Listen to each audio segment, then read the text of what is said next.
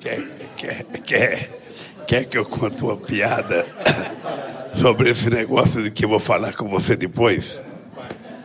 Eu vou contar uma piada. O Benito Gama era deputado federal, vocês lembram, pela Bahia. E ele foi, ele teve um papel importante no impeachment do Collor. E teve um congresso indígena na ONU, lá em Washington, em Nova York, e ele foi convidado. E tinha uma roda de deputados e foi começando a apresentação dos índios. E toda hora passava um índio perto do Benito Gama e falava: Preciso falar com você, preciso falar com você. E ele foi ficando orgulhoso de um índio americano, saber que ele era, e falar que quer falar em português. Ele falou: Pô, eu estou importante. E aquele índio dançava, dançava, preciso falar com você.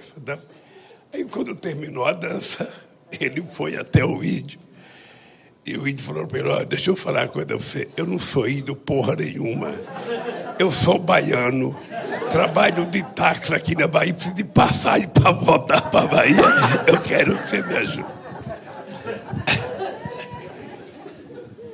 Mas olha, essa, essa pequena reunião aqui é, é, é na verdade, para a gente assumir compromisso com vocês. É, é uma reunião em que a gente está num processo de construção de programa de governo. O Aloysio Mercadante faz parte com um grupo de todas as fundações dos partidos políticos, são sete partidos que sete, dez partidos que participam com a Luiz Mercadante. E a gente vai recebendo as propostas e a gente vai construir um programa para que a gente possa executá-lo durante os próximos quatro anos. Eu acho que todos vocês têm consciência do que aconteceu no nosso país. Ou seja, eu lembro que um dia nós tomamos a decisão de acabar com as filas na Previdência Social. Aqui em São Paulo, sobretudo na Zona Sul, tinha radialista que era especializado em ir de manhã nas filas do INSS para denunciar as filas. E tinha gente que ganhava para guardar lugar na fila. E todo dia, você lembra, o governo era esculhambado. A, a gente não tinha mais perícia médica da Previdência o presidente Fernando Henrique Cardoso tinha acabado com a perícia da Previdência e fez um convênio, um acordo com previdência privada, com, com a medicina privada, para fazer as perícias médicas. E o que acontecia? Acontecia que os trabalhadores, às vezes, ao invés de ficar os primeiros 15 dias e depois, sabe, fazer o exame e voltar a trabalhar, não. Ele ficava dois anos recebendo benefício da Previdência, dois anos, porque não tinha médico para fazer a perícia. Vocês se lembram a quantidade de tempo que uma mulher demorava para receber o pré-natal? Vocês se lembram o sacrifício que era para receber a aposentadoria, Luiz? Eu, em 75, eu trabalhava no sindicato, eu ainda não era presidente, eu trabalhava no Departamento de Previdência Social, e eu recebia a papelada dos trabalhadores, fazia a contagem do tempo de serviço, colocava todo o papel dele dentro de um envelope, ia com ele na Previdência Social e dava entrada. Na Previdência, lá em São Bernardo, que não tinha, e que foi o sindicato que conseguiu levar a Previdência para lá. No começo, a Previdência não tinha nem máquina de escrever, o sindicato emprestava a máquina de escrever. Nós emprestamos funcionário. Ou seja, mas essa aposentadoria que eu dava entrada demorava três anos e meio. Quatro anos, dois anos e meio, mas o cara já tinha sido mandado embora. Então o cara ficava esse tempo inteiro sem receber. Ah, quando ele recebia, está certo que ele recebia atrasado, mas muitas vezes ele nem chegava a receber. Então, quando eu cheguei na presidência, o primeiro ministro da Previdência foi o Ricardo Berzoini, o segundo foi o companheiro Luiz Marinho. O terceiro foi o companheiro Nelson Machado. O quarto foi o companheiro ah, ah, Pimentel, que era o companheiro do Ceará, bancário. E o último foi o companheiro Gabas. Tá? E eu lembro que era o tempo do Nelson Machado, quando a gente decidiu acabar com a fila. E esse desafio foi feito no microfone da CBN, numa entrevista, sabe? Em que eu disse que ia acabar com a fila. Depois a imprensa foi entrevistar o ministro, ele disse que não tinha como acabar com a fila. Eu fiquei puto, chamei ele no meu gabinete e falei: nós vamos acabar com a fila. Chamamos a rádio outra vez e demos a declaração que vamos acabar com a fila. O que aconteceu? Eu não sei se vocês se lembram, Juruna. Você talvez seja novo. Você se lembra, meu companheiro. A gente, o trabalhador não precisava mais apresentar documento. Era a Previdência que cuidava de comunicar ao cidadão ou à cidadã se ele já tinha completado o tempo de aposentadoria e a gente mandava um comunicado.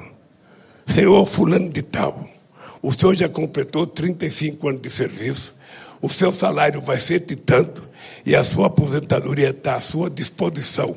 Nenhum trabalhador demorava mais que 20 dias para receber a sua aposentadoria.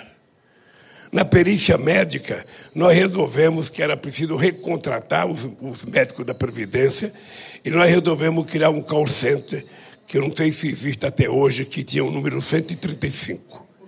Esse call center, eu fui inaugurar ele em Pernambuco, numa sala que não estava nem acabada ainda, e a gente ligava para aquele call center, ou seja, e a perícia médica que demorava nove meses, dez meses, passou a demorar, o máximo que ela demorava era cinco dias aqui na, na zona sul de São Paulo. Porque as pessoas eram chamadas para fazer a perícia médica. Uma mulher que ia receber o pré-natal, ela estava acabando de dar luz e estava recebendo o pré-natal dela. O que antes demorava meses, meses, a criança até aprendia a falar e a mulher não recebia. Numa demonstração de que a previdência pode ser muito melhor se ela for humanizada e se ela aproveitar o que nós temos de mundo digital para a gente poder modernizar a nossa atuação na Previdência. Tá? Isso do ponto de vista do funcionamento da Previdência, nós provamos. Hoje tem trabalhador, sabe, esperando quatro anos para se aposentar outra vez. E a impressão que a gente tem é que a fila que existe na Previdência é porque o governo acha que quanto menos pagar, mais dinheiro sobra para ele encher o bolso do orçamento secreto que ele faz.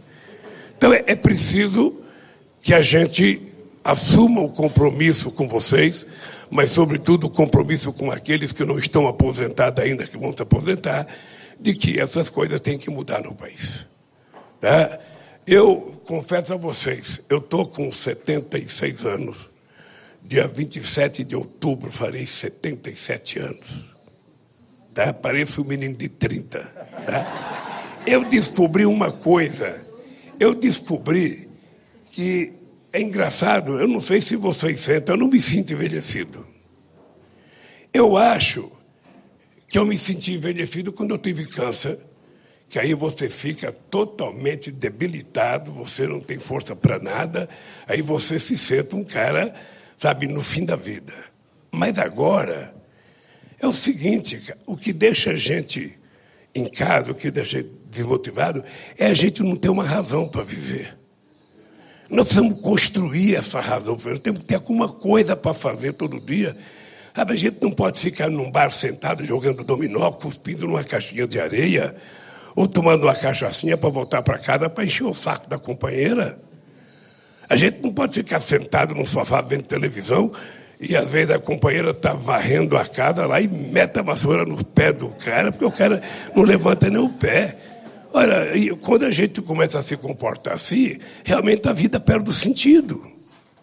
Mas se você tiver uma causa, se você estabelecer uma motivação de vida e você levantar com a disposição de fazer, com compromisso todo dia, não tem idade. Eu digo nos meus comícios o seguinte: eu tenho, vou fazer 77, me sinto com energia de 30. Levanto todo dia às seis horas da manhã, faço quase duas horas de ginástica todo dia, sabe? Tomo o meu aperitivo de vez em quando, porque todo mundo é filho de Deus, sabe? Ah, o que me mata é muita reunião. Mas fora disso, fora disso, eu sinceramente não estou vendo a idade passar. Ela ainda não pesou no meu corpo. E para provar isso, eu casei dia 18 de maio outra vez. Olha o menino que está aqui. Olha o menino que está aqui. Não, e é. E é, veja, eu sei da necessidade. A questão da saúde, sabe, é preciso que a gente dê um tratamento sabe, especial para as pessoas que estão com uma certa idade. A gente, inclusive, tem que criar coisas novas. Por exemplo, uma pessoa com uma certa idade que começa a sentir uma dor na perna, uma dor nos pinhaços, como a gente diz na fábrica, ou seja, você tem que ter fisioterapeuta. E isso tem que ser gratuito para o companheiro que está aposentado. Da mesma forma que você criou médico de saúde, que as pessoas visitam a casa, o fisioterapeuta ir gratuitamente, ou pela prefeitura, ou pelo SUS, na casa das pessoas fazer, sabe, treinamento, exercitar as pessoas. Porque se a gente fica parado, a gente fica atrofiado. A gente fica, sabe, inútil. Da mesma forma, nós vamos ter, tem uma profissão que vai que está surgindo com força, que é o cuidadores. Nós vamos ter que formar muita gente e nós temos que transformar isso no serviço público. No serviço público. E, e por isso a gente fala tanto numa nova política tributária, numa reforma tributária, a gente fala no fortalecimento do SUS, porque se a pessoa tiver que pagar um cuidador, a pessoa morre. E não pode pagar, o que ele ganha não permite que ele pague.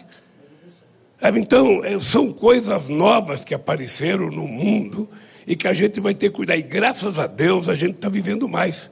Se bem que com a pandemia caiu a média de vida do povo brasileiro em quatro anos. Mas a verdade nua e crua é que é gostoso a gente saber que o número de pessoas idosas estão crescendo. Estão ficando muito mais, vivendo muito mais tempo. Isso é bom.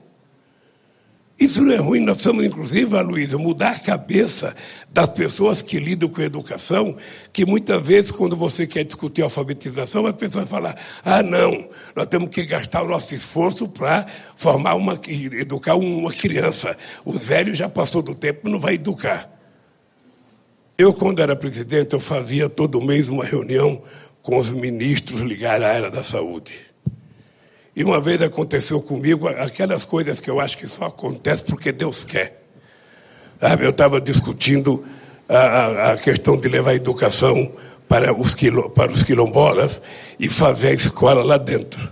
E o companheiro que estava participando falou: olha, que é muito difícil, o prefeito às vezes não ajuda, e às vezes, sabe, as pessoas tão, não querem educar porque as pessoas estão com 60 ou 70 anos, de que não vale muito a pena você investir nisso. Nesse dia, eu fui para a Bahia. E eu fui participar numa, numa, numa entrega de diploma de alfabetização. E foi a última vez que eu conversei com a dona Canô, a mãe do Caetano Veloso, que já estava com quase 102 anos de idade. E ela estava naquele ato. Ah, então, o Wagner, que era o governador, entregou um diploma para uma mulher de 94 anos. Uma negra sabe, forte, bonita. E ela falou, presidente, o senhor não sabe o que é ser alfabetizado. Eu estou com 94 anos, eu não tinha coragem de ir no centro da cidade, porque eu nunca sabia como voltar para casa. Eu tinha medo de me perder. E aos 94 anos eu aprendi a ler. Eu vou para a cidade, olho no ônibus, vejo o ônibus que vai para minha casa e eu consigo pegar o ônibus sozinho e vir para minha casa. E aí eu lembrei da minha mãe. Eu morava na Vila Carioca, lá na frente do IBC. Quem não sabe onde era a Vemag antigamente, lá perto da estação de Ipiranga. Eu morava lá e a minha mãe era analfabeta. E a minha mãe vinha com a gente para São Paulo para tirar documento. E a coitadinha ficava areada. O nordestino fala, estou areado ela se perdia. Só tinha um ônibus, que era a Vila Carioca, o ônibus vermelho, mas ela se perdia. E aí você tem que se humilhar e perguntar para alguém, sabe, olha, que ônibus que eu pego? Qual é o ônibus que eu vou? Na presidência, é claro, eu tive um companheiro que morava no Torto, que era analfabeto. Sabe o que ele fazia? Ele, como não sabia parar o ônibus, ele saía do torto e até a rodoviária no ponto final, porque ele sabia onde era a garagem do ônibus, ele ia até lá para pegar o ônibus. Aí ele foi alfabetizado. Para ele, ele dizia: foi, foi a mão de Deus, agora eu vou ali na rua, passo o ônibus, eu consigo ler e pego o ônibus. Então nós precisamos saber o seguinte: não tem idade para a gente fazer política pública para as pessoas. Tudo que a gente fazer para uma pessoa idosa é a contraprestação de serviço do que a pessoa já fez pelo país, pela cidade. A pessoa já fez pela sua família. E às vezes a gente precisa até reeducar a família, que cuidar de uma pessoa idosa não é peso. Sabe? A gente tem que ensinar as pessoas a cuidar a gente tem que voltar a ser mais humanista, mais solidário, mais fraterno. Às vezes o pai e a mãe cuidaram tanto dos filhos, sofreram tanto pelos filhos, e quando fica velho, ninguém quer o filho para morar junto. Eu, pelo menos, sou querido, Clara. A dona Lindu morava com a minha, com a minha irmã caçula, casada. Minha mãe morava, eu fiquei viúvo. A dona Lindu largou da minha irmã, fez eu alugar uma casa e morou comigo três anos e meio. E é bom morar com mãe, porque mãe não briga, mãe não xinga a gente, mãe não fica de cara feia, faz comida a hora que a gente fica em casa. É maravilhoso. Mãe é tudo que é tudo que é bom no mundo. Então, hoje gente, é o seguinte, nós vamos recriar o Ministério da Previdência Social. Sabe, não tem. E o, o, no, no meu partido, no meu partido a gente tem cota de participação para jovem, a gente tem cota para mulher, mulher agora é paridade, a gente tem para negro, sabe, tudo tem cota. E não tem cota para nós. É, não tem cota. Nós. É, é verdade, porque nós já somos uma parte, sabe, muito importante da nação brasileira. E que bom que seja assim. Eu quero que a gente chegue a 100. 110, 115, que a gente possa andar. Eu fui ver, eu, eu, eu conheci a mãe do Chico Buarque, ela tinha 100 anos, claro. Eu ia na casa dela com doce e ela abria uma garrafa de pinga e a gente tomava uma cachaçinha. Ela com 100 anos de idade. Sabe? O Oscar Niemeyer, que morreu com 104 anos de idade, quando nós refizemos o Palácio do Alvorada, eu chamei o Oscar Niemeyer para ir em Brasília. E ele não ia de avião. Ele não, não andava de avião, ele não voava. Sabe o que ele fez? Ele pegou o carro no Rio de Janeiro, foi lá em casa, chegou no palácio para ver a reforma, sabe? Tomou uma cachaçinha e ainda fumou um charuto. E foi de carro e voltou. Ou seja, então, deixa eu falar uma coisa para vocês que já estão na minha idade ou mais jovens do que eu. Nós precisamos ter motivação para viver. Nós precisamos construir. Aí a motivação é a gente se sentir útil, participar da atividade política, sabe, dar palpite nas coisas, se interessar pelo que acontece. Porque se a gente não se interessa, nem o neto da gente ouve mais a gente. Né? Porque é verdade, jovem, quando a gente é jovem, a gente não pensa em aposentadoria. Eu não pensava. E hoje a molecada é a mesma coisa. E essa meninada vai sofrer mais do que nós, porque eles começam a trabalhar mais velho do que a gente começava. A gente sofria porque começava com 14, mas com 45, 50, tinha muita gente aposentado. Hoje essa meninada toda com 30 anos não sabe nem o que é Previdência Social. Eles só vão se dar conta quando eles tiverem idade, que tiver algum problema que quiser se aposentar. Então, acho que nós temos que ser exemplo para isso. Tem uma pauta de reivindicação na era da saúde, a farmácia popular tem que votar, sabe? O, não é possível. Nós fizemos da farmácia popular para atender, parece que era 122 remédios, que é necessário, aquele que a gente toma de forma contínua, aquilo tem que ser dado de graça para as pessoas. Ah, porque uma pessoa que ganha R$ 1.500, se ganha R$ 1.500, tem que gastar 400 com remédio, acabou. Acabou. Então, o meu compromisso com vocês é o seguinte: primeiro, eu quero que vocês tenham certeza que vocês vão ter um companheiro na presidência da República. Vocês vão ter um companheiro. Ó. Inclusive, eu tenho orgulho, porque a Associação dos Aposentados de São Bernardo do Campo foi criada por mim em 1978, quando eu era presidente do sindicato. Pois bem, então é o seguinte: a, a, a, vocês tendo um companheiro lá, é o que, o que eu dizia para os dirigentes sindicais. Quando os dirigentes sindicais me procuravam, ah, presidente, nós queremos redução da jornada de trabalho. Eu falava, não, não peço para mim. Não tem redução da trabalho de trabalho por medida provisória. Vocês vão na porta de fábrica, pega assinatura e vão fazer com que a gente tenha um projeto de lei de iniciativa popular com 2, 3 milhões de assinaturas e vamos levar para o Congresso. Porque se sair de cima para baixo, não funciona. Agora, a única coisa que eu quero que vocês saibam é que vocês vão ter um companheiro, cercado de companheiros, para que a gente possa dar a vocês e aos trabalhadores em geral o prazer de viver outra vez, o gosto de viver, porque nós queremos tratar tudo com muito humanismo. E eu acho que muita coisa foi destruída. Eu não acredito no desmonte que foi feito nas coisas que nós fizemos, Serginho. Não acredito. Sabe, eu quero ficar forte e bonitão como o Frechico. Que figura. Figura simpática com 92 anos. É, é 80, 80, 80. Mas ele parece um moleque de 20.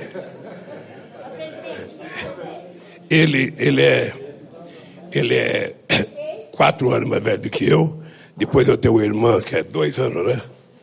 Dois anos, depois tem eu, depois tem uma irmã caçula que tem 70 anos. Sabe assim? Sabe? É que ele, ele é, acho que é filho de outro pai. Sabe? Eu não quis fazer, eu não quis fazer DNA porque eu quero ser irmão dele, então deixa. Mas gente, eu queria agradecer. Eu queria agradecer. Ah, nós vamos nós. Nós estamos falando de nós. Mas eu tive várias vezes na Cracolândia e lá tem famílias e crianças lá na Cracolândia, né, dentro do, Apesar que agora eles tiraram lá da Praça Princesa Isabel, mas a gente vê crianças gatinhando, crianças de colo, famílias, e a gente precisava estar né, tá trabalhando essa questão. Nós temos para frente do, do pedágio da Anchieta, nós temos a comunidade. Que pedágio? Porque tem pedágio para cacete. Não, não, a Anchieta ali no São Bernardo.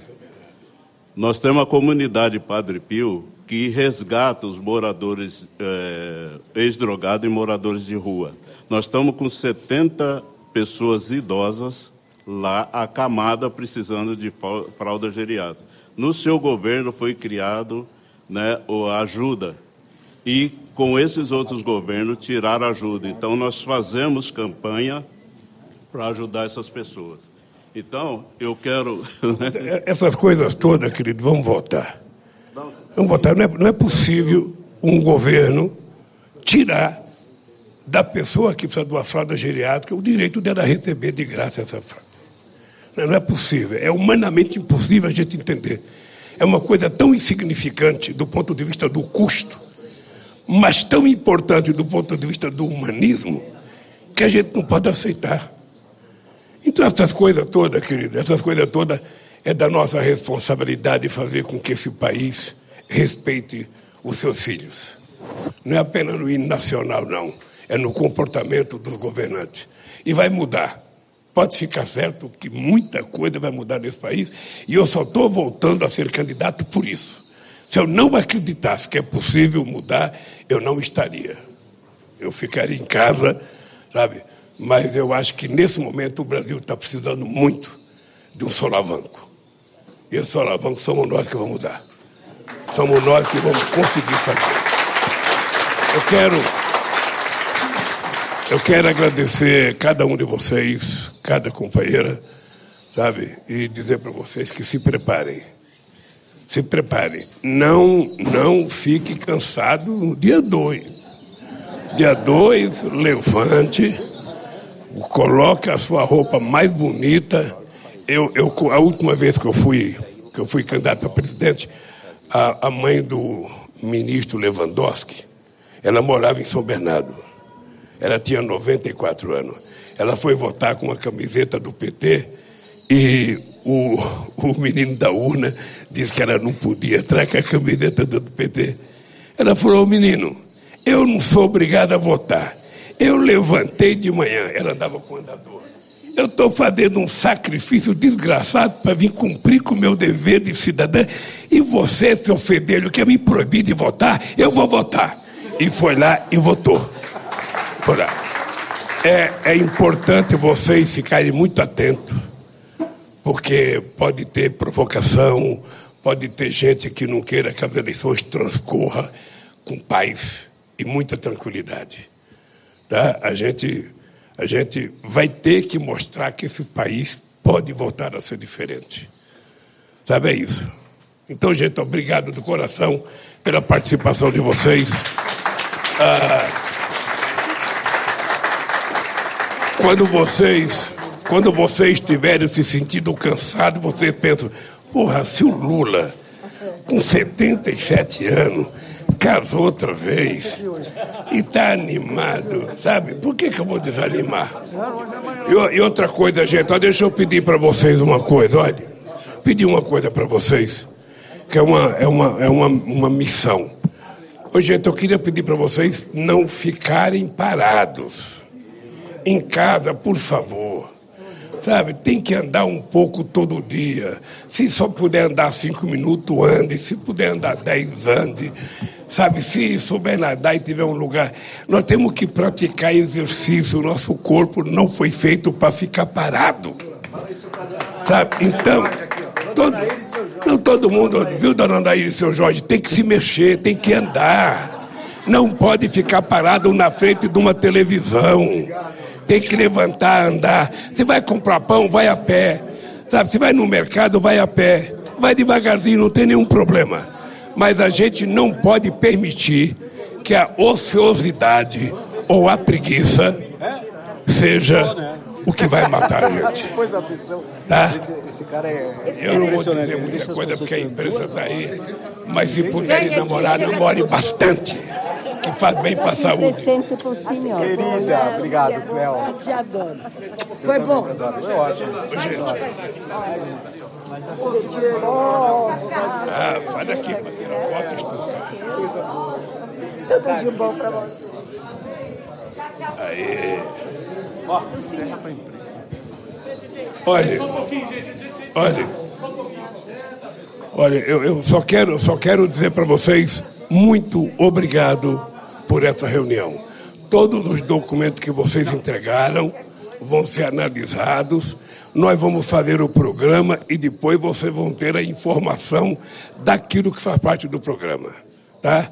Nós vamos voltar, nos reunir em Brasília, nós vamos voltar a conversar como antes e eu acho que tudo vai melhorar, sabe?